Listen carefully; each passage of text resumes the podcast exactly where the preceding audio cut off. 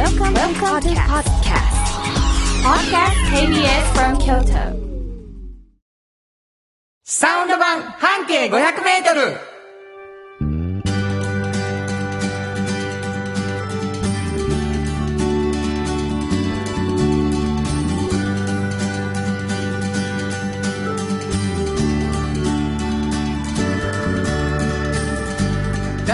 けましておめでとうございますフリーマガジン半径 500m 編集長の炎上真子ですサウンドロゴクリエイターの原田博之です。えー、年が明けました。はいよ今年もよろしくお願いします。ろしくお願いいたしますね、2019年ということでございまして。はいどんな1年にしようか。はいはい、あれ、聞いとんねん。私ですか？私？い、やもうあのやっぱ半径 500m 本当におかげさまで、うんはい。あのお便りとかいただいてねこの番組もそうなんですけど、はい。あの本当に取れないぐらいあの人気があるんですよ。冊子が。冊子が。3万1000部ぐらい出てるんですけ3万1000部ぐど出てるのに、はい。もう本当に足りないんで、はい。これをやっぱり持続させていくべく、はい、謙遜なこと言うたら持続させて 頑張りたいなと思っております。はい。地道に行くよね、コツコツとね。コツコツとはい。僕もちょっと頑張るわ。あ何を？いやもういろいろですけど、あのサウンドロゴクリエイターとしてね、はい。あの仕事をどんどん増やしていくっていうことももちろんね、うん。今年は頑張りたいと思ってるし本当にこの番組で、はい。あのいろんな機会をいただいているので、ん。あとまあ番組的にははい。あれですよねあの狙うよね。狙いたいですいよね。ろいろねいろんなことを。いただいてますよ、はい。い、ただいておりますよ、はい。ええー、ラジオネームドナルドエッグさん。ー、ありがとうございます。はいありがとうございます。原田さんしんこさんおはようございます。おはようございます。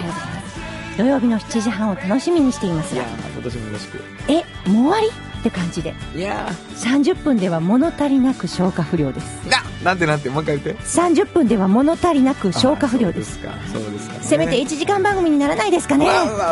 もう一回もう一回。最後のとこせめて1時間番組にならないですかね。ありがとうございます。えー、ね。嬉しいですね一つ、ね、課題だと思います。はい。よラジオネーム、やぶれがささん、ありがとうございます。ありがとうございます。さん、慎吾さん、今年もよろしくお願いします。ろしくお願いします。楽しみにしているのは、番組枠の拡大、お。1時間放送です。え？何何ええ楽しみにしているのは、はい。番組枠の拡大、1時間放送です。や。った今までのコーナーはもちろん、それに加えて新コーナー、リスナーがおすすめのバス停周辺スポットを紹介したり、うん。リスナーが書いたと書いた詩に原田さんが曲をつけるとかあ、リスナーと距離が近いワイド番組に発展したら嬉しいなと思います。あ嬉しいなそれ。あねりがとう。え本当に。ね、うん。頑張っていこうと思うわけですが、どんな番組かというとですね、この番組、フリーマガジン半径 500m で取材した方々についてですね、えー本の中では伝えきれなかったエピソードを編集長、遠藤進行がご紹介するというね、はい。あの、この間、半径 500m の編集、ライターの方と喋ってたんですけど、はい。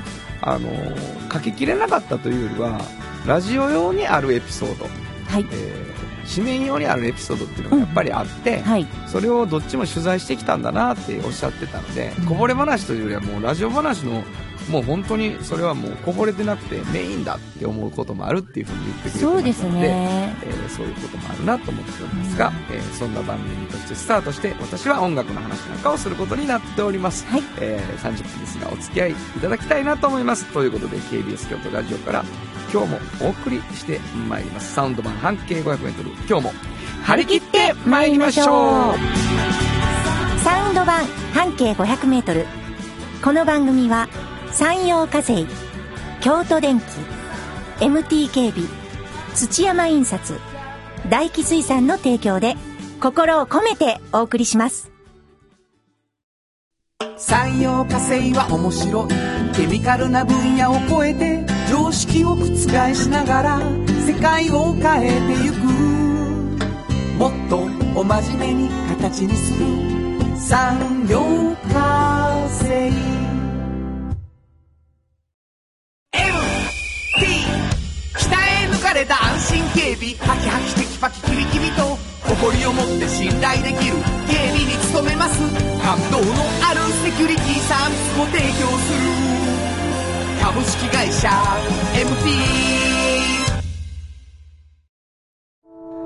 元資本地元密着地元還元京都電気は電気からあなたの会社を応援します。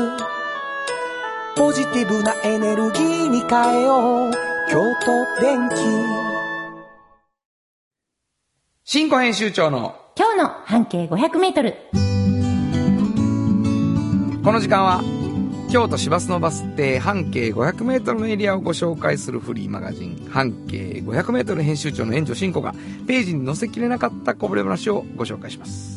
ということでございましてね、あのー冒頭でも言いましたけれども、えー冊子に載せきれなかったというよりはラジオ的に、えーな内容冊子的な内容っていうのがあると思うんですが、あのー半径 500m というフリーマガジンのファンではい。えーこの番組を聞いてくださってる方にはですね、あ、あの号に載ってたやつやっていうことがあるわけですよね、そうです、もちろ。そうんです、そうです。で、あのーいろいろとこう、あ、引っ張り出してきてもう一回見ようっていうふうに思ってもらうのも嬉しいなと思うんですが、はい。なんかあれですってね、うんあの、取材してから引っ越さはる人もいるという。そうなんです。ちょっと大きくなられたりとか、して。いろんなリニューアルされるとかね、なるほど、なるほど。で、ちょっと違うバス停の付近に移られる方も本当にいらっしゃるんですでね。今回は、えーはい取材の時とは違う場所の方。はい、そうですね。もう去年ぐらいにちょっと移動されたんです。なるほど、なるほど。で、まあ、あの、似たようなね、その時も商店街だったし、今も商店街なんですけど、はい。えーこのコーナーですね、あの、どのバス停の取材だったかをイメージしたり、うん心の中で当てながら聞いていただくということになってるわけね。ですが、はい。あの、お話としてはどっちの場所を喋らはるんですか、今から。そうですね。あの、元あった場所の方が多分知ってる方も多いので、なるほど。はいじゃあ、元あった場所の、の感じで喋っていただき、はい。そして最後に今どこに移転してるかをご報告いただけると。はい、そうです。じゃあ、元あった場所が想像していただければいいってことね。そうですねわかりました、今日はどんなお店を紹介してくれるんでしょう？はい。えーっとね、今日はですね、もう、ここを取材したのは本当に、な、何年前なのかな？もしかしたら、7、8年前ほになると思うんですよね。で、これまあ、ちょっと自慢していいですか？はい。はいあの、えー 許可はい取らなくていいですよ。いいですか？大体自慢ですから。はい、あそうですかね。はあのーこのチョコレート屋さんね、うんもう今はもう本当に押しも押されもしない、もうあの、チョコレート2ならスイート2なら、まあみんな知ってるかもしれないお店になってるんですけれども、うんあの、最初に、その、このオーナーね、うん吉野さんという方を取り上げたのは、もう半径500メートルなんですよ。彼を見つけ出したのは半径500メートルなんです。はい。あの、よくその不確かな情報を。いやいや、もうこれは、吉野さんにも、そうやんね、そうやんねって言ってます。もう吉野さんもそうやとしか言えない勢いで聞いたんやと思うけどね。いや、もうえねちょっ。と待って、吉野さん情報やな、はい吉野さんはいこれチョコレートを売ってはると。そうです。もうお店の名前行く？いいですよ。あの、当時は三条商店街だったんです。あ、もう、え、当時三条、さ 当時のバス停を予想させるって言ったのにも。だから三条商店街。あ三条商店街の中にあった。はい中にあったバス停の名前は何かわからへんけど。わかりません、わかりません。全然わかりません。商店街なんかはバス通ってませんもん。なんで？なんで？あ、商店街なんかバス停通ってへんもんな。通ってへん、通ってへん。うん、そらそうや。ん四方あるし、どこからのバス停かわからへんもんな。そうなんですよ。えーお店の名前は、はい。ダリ系です何ね。系さん。はい。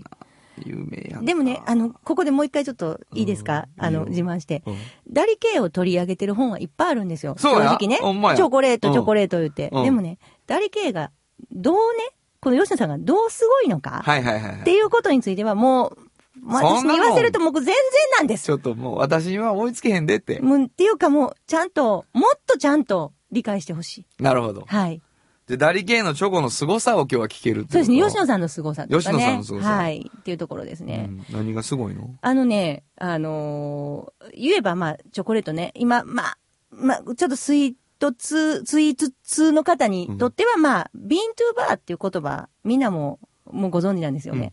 あのーどの雑誌にもよく出てくるんですけど、うん言ったらカカオ豆からチョコレートっていうのをもう作るっていうのを、うんあなるほどビーントゥーバーねそうです、自家製チョコレートですね、いわゆるね。それを、まあ、日本で最初にした人がこの人なんですよ。吉野さんのその個人でやったのがね。はいはいはい。あ、の、大きい、でっかいチョコレート会社は、あの、あるじゃないですか。あうんの、お菓子メーカーとかはやってたけれど、個人でやったのが初めてなんですよ。で、ビーントゥーバーっていうのは、まあ、そこら辺でも真似する人もいっぱいいて、みんなやってて、チョコレートやってるんですけど、吉野さんの場合は、ビーンからではなくて、まあ、言えば、その、トリートゥーバー。要するに、その、豆を採取するとこからやってるんですよ。ほだからね、豆をみんな購入して、それを焙煎してチョコレート作るんですけどうんうんうんうん、その豆を作るとこからですね。なるほど。うん、トゥリーから作るところをやってるんですね。まあ、はじめ、始まりというのはね、もう、あの、ヨナさんってすごく、あの、バックパッカーで40、50の国をね、うんもう回ってる人だったんですねね。で、まあ、すごい、あの、会社に勤めてて、うんまあ、言ったら何不自由なく、あの、暮らしてはったんですけど、うんうんある時、その、インドネシアのね、うんうんあの、カカオ豆。はいはいはい。カカオ豆海外なんやな。そうなんです、らそうなんです。うんうんで、まあ、バックパッカーでよく泊まりに行ったりしてるところにカカオ農家もあってね。うんで、カカオ豆の、まあ、価格がね、4倍に跳ね上がってるのに、市場でね。うん。あの、カカオ農家の収入は一切変わってなかったんですよね。それに、はたと気がつい。て、こうおかしいんじゃないかなと。で、カカオ豆の価値っていうものを、やっぱりこう、現地の人にも分かってもらって、で、ちゃんと正規の値段で取ってもらえるようにできないかということでね、あの、チョコレートによくなるじゃないですか、カカオ豆は。いい。うん。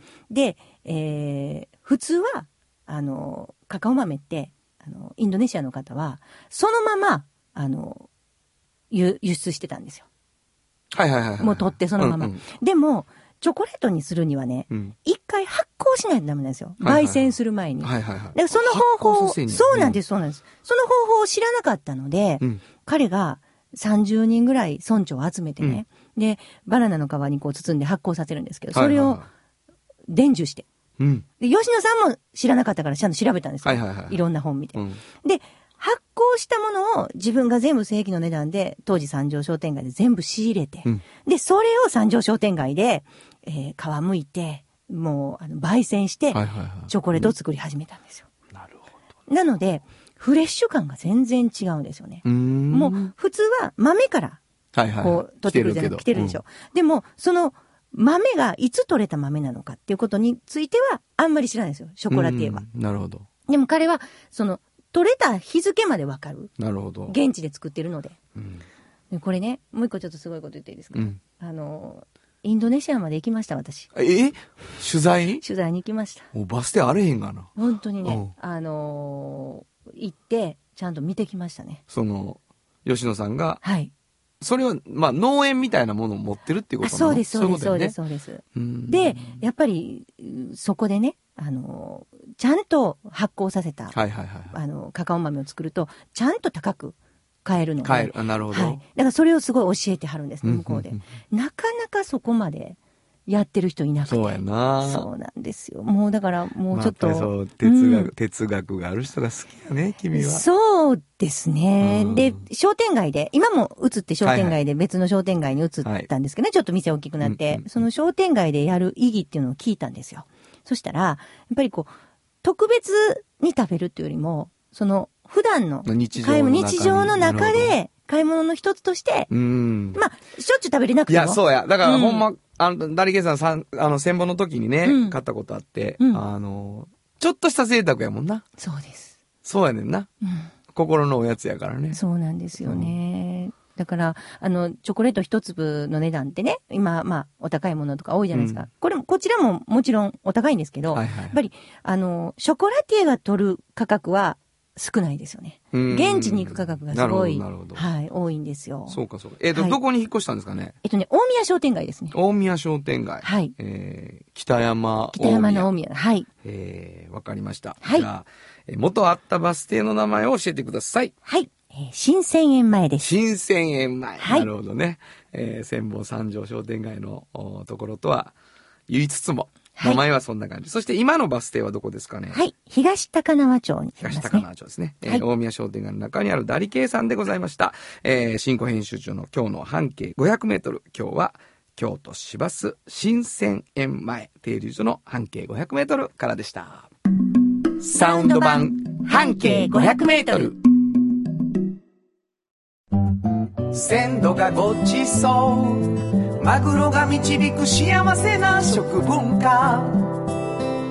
町の港を作り続ける大気水産。大気水産。歴史と未来すり込み。京都を伝える。土山印刷。支え合いが育てる。潤いある会社。土山印刷 MT 北へ抜かれた安心警備。ハキハキテキパキキビキビと。誇りを持って信頼できる。警備に努めます。感動のあるセキュリティサービスを提供する。株式会社 MT 原田博之のサウンド話。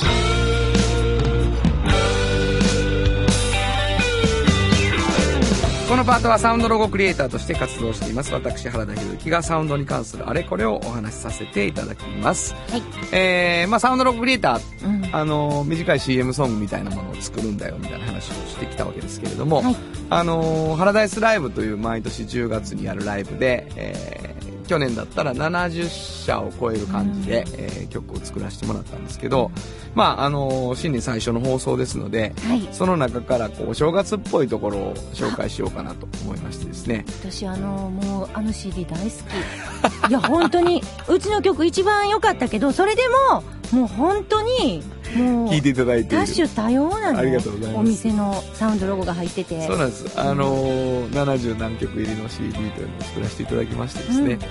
えーその中、今日は2つね、はい。ちょっと京都っぽい、えー正月っぽいっていうのはい。を紹介してます。1個目はですね、はい。なんと歌詞英語でございます。でおもうあのー本当にあのー、拙い英語で歌ってるんですけれども、えまずは聴いていただこうかと思うんですが、はい。えー石川酒の店というところのサウンドロゴを聞いてください。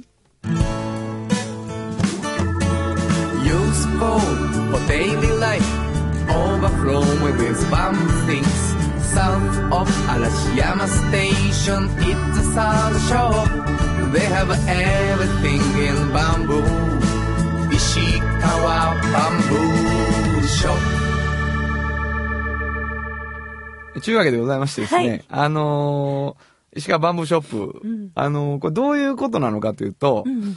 石川竹の店さん、あの、住所だけちょっと言っていただいてもいいですかね？はい、えー、右京区佐賀天龍寺作り道町ですね。うん。あの、嵐山駅のもうすぐうんうん、すぐそばなんですけどもね、うんうんえーお土産屋さんなんだけど、もともとあのー作、作ってって言わはった時にうん、うん。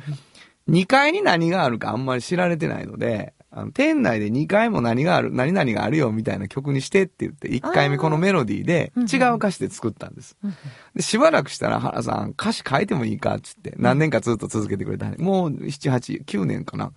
7、8年続けてくれたんだけど、あの、すっごい外国人が増えたと。うんうんうんほんで、ちょっと英語にしたいというふうなことになって、あ、ほんならそうしようって言って。で、どうされてるかというと、店内で、あの、何曲かに1回流れんねうんうんうん。英語バージョンが。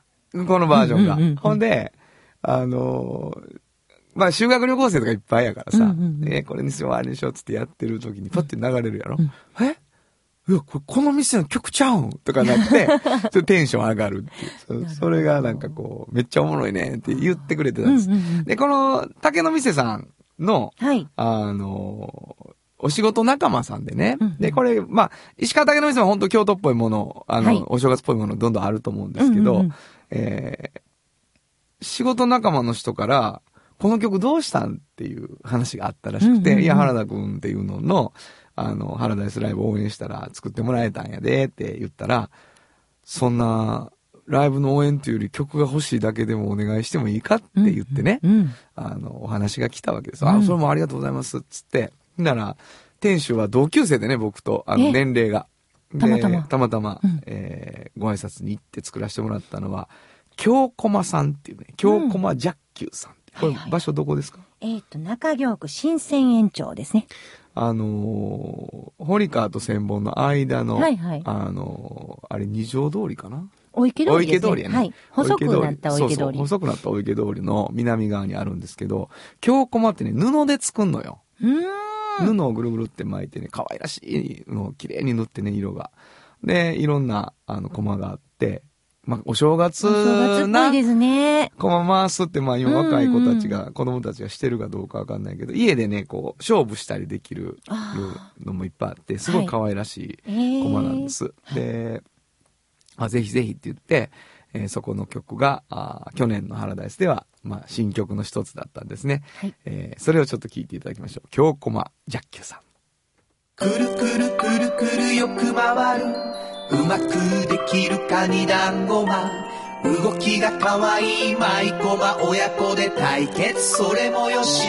みんなで楽しむ。京都の伝統。京こま芯を貫き輪が広がりうまく物事回るよそんな思いで今日も京こま作っています京こまジャッキュ中5度になっとるわけですな。素敵なサウンドロゴ。ありがとうございうます。ん、本当に。あのーなんか、コマ、コマっていうものの中に、その芯を貫く、うん。輪が広がるというふう、うまく、うまく物事が回るっていう、そういう、まあ、縁起ですよね。うんえーでそういうのがあって、贈り物にしたりとか。で、あのー本当に可愛らしいコマがいっぱい置いてあって、うんうんうん。い行ってもね、なんか、あの、嬉しかったですね。あの、取材に行ったら、原さん、これ持って帰ってくださいって言って、うんうんで、その、そういう親子コマみたいなのとかを、ちょっとパッて包んでくれはってね、あの、京都っぽいなと思ったわけですね。でもこれあの、二つとも、あの、やっぱり聞き覚えがあってね、あの、ハラダイスのライブでかかるでしょ、はい最初にそうそうそうで、英語のは、もうす、まず、あ、英語ややってまず思うしくるくるくるくるがすごい印象に残ってて。あそうなんですね。そうありがとうございます。いえいえというわけでね、えーこういうのがサウンドロゴでございますという話でございました。今日は石川竹の店、京駒ジャッキューさんのサウンドロゴの紹介。以上、原田博之のサウンド話でした。サウンド版半径500メートル。産業化成は面白いケミカルな分野を超えて常識を覆しながら世界を変えてゆくもっとお真面目に形にする産業化地元資本地元密着地元還元。京都電気は電気からあなたの会社を応援します。ポジティブなエネルギーに変えよう。京都電気歴史と未来すり込み京都を伝える。土山印刷支え合いが育てる。潤いある会社土山印刷あっという間にエンディングでございます。ありがとうございます。ありがとうございます。えーお便りもね、うんえー来ているし、嬉しいですよね。2019年最初の放送いかがでしたか？言うて。聞かれてますね。どなたから？え、あの、Q シートっていうやつですね。ちょっとそれ聞いてって言われてますけどね。あの、どう？もうね、いつもと変わらず。いや、もうそれすごいことですよ。いえいえ3ヶ月が過ぎて、ね、うん1月からまたやっていくということになってるわけですけども、なんかこう、朝の番組としてね、うん皆さんが楽しんでくれてるのがいいなと思うんだけど、あのーラジオを始めてね、10月から、はい。ちょっと発見があって、うん。あのーラジコっていうアプリだと、その、1週間聞けるじゃないですか。で、まあ、うちのホームページもあって、アーカイブされてるから、うん。あの今朝の一曲が聴けないんだよね、うんそれは。だけど、うんバックナンバーでこういつでも聴けるっていうのもあって、特にラジコは、その、タイムフリーっていう機能があるから、うわ、土曜日の朝7時半ちょっと起きれへんみたいな人も、あの、もしかしたらこう、自分で決めた時に聴いてくれてはるわけじゃない？木曜の夜に時間があるし、毎週木曜の夜聴こうとかって思ってくれてる人もいはんやなと思う。それは結構、なんていうのかな、ラジオの新しい使いわれ方っていうかね、うん。YouTube っぽいなと思ってて、ね。自分の都合で30分を切り取って聞いてもらえるっていうことになったんやなと思ってるので、いやなんか、いいと思います。私もなんか友人がね、うん結構あの、ラジコで聞いてるっていう人多いんですよね。はい。で、ラジコで聞けるから、夜中とかに聞いて、はいはい。もうちょっと、トンチンカンな日に、あの、聞いたねとか言って、来るよね。来るんですよ。お便りもなんかそういう意味では、あの、あ、これ、その時聞いたんじゃないタイミングで送ってくれてはるわっていう時間になってるのもあるんで、うんうんうんでもそういう新しい聞かれ方っていうのが、あ嬉しいなっていうのもあるしそうですね。なのであの聞いてくださってる皆さんはうん。ラジコで聞いたら聞き逃してるかもしれないけど聞けるで言って友達に一本メールをね、うん。送っていただいたりそうでするね。と嬉しいですよね、で やっぱりケビスさんのバックナンバーがねそうそうあるから、うん。ん。あ全部聞けるんですね。ってずらー聞きました言うて。あのそういう人がいるので追っかけてきてください、うん。はい。えーだんだんと番組が育ってきている手応えもありますのではい。皆さんに意見をいただいてもっといい番組にしていきたいと思います。メールアドレスを教えてください。はい、えーこの番組では皆さんからのメッセージもお待ちしています。メールアドレスは500アットマーク kbs 京都。数字で500アットマーク kbs 京都こちらまでお願いします。ということで今日も朝7時半からお送りしてきました。サウンド版半径 500m お相手はフリーマガジン半径500メートル編集長の炎上真子と。サウンドロゴクリエイターの原田博之でした。それではまた来週。サウンド版半径500メートル。この番組は山陽火星京都電機 MT 警備土山印刷大気水産の提供で心を込めてお送りしました。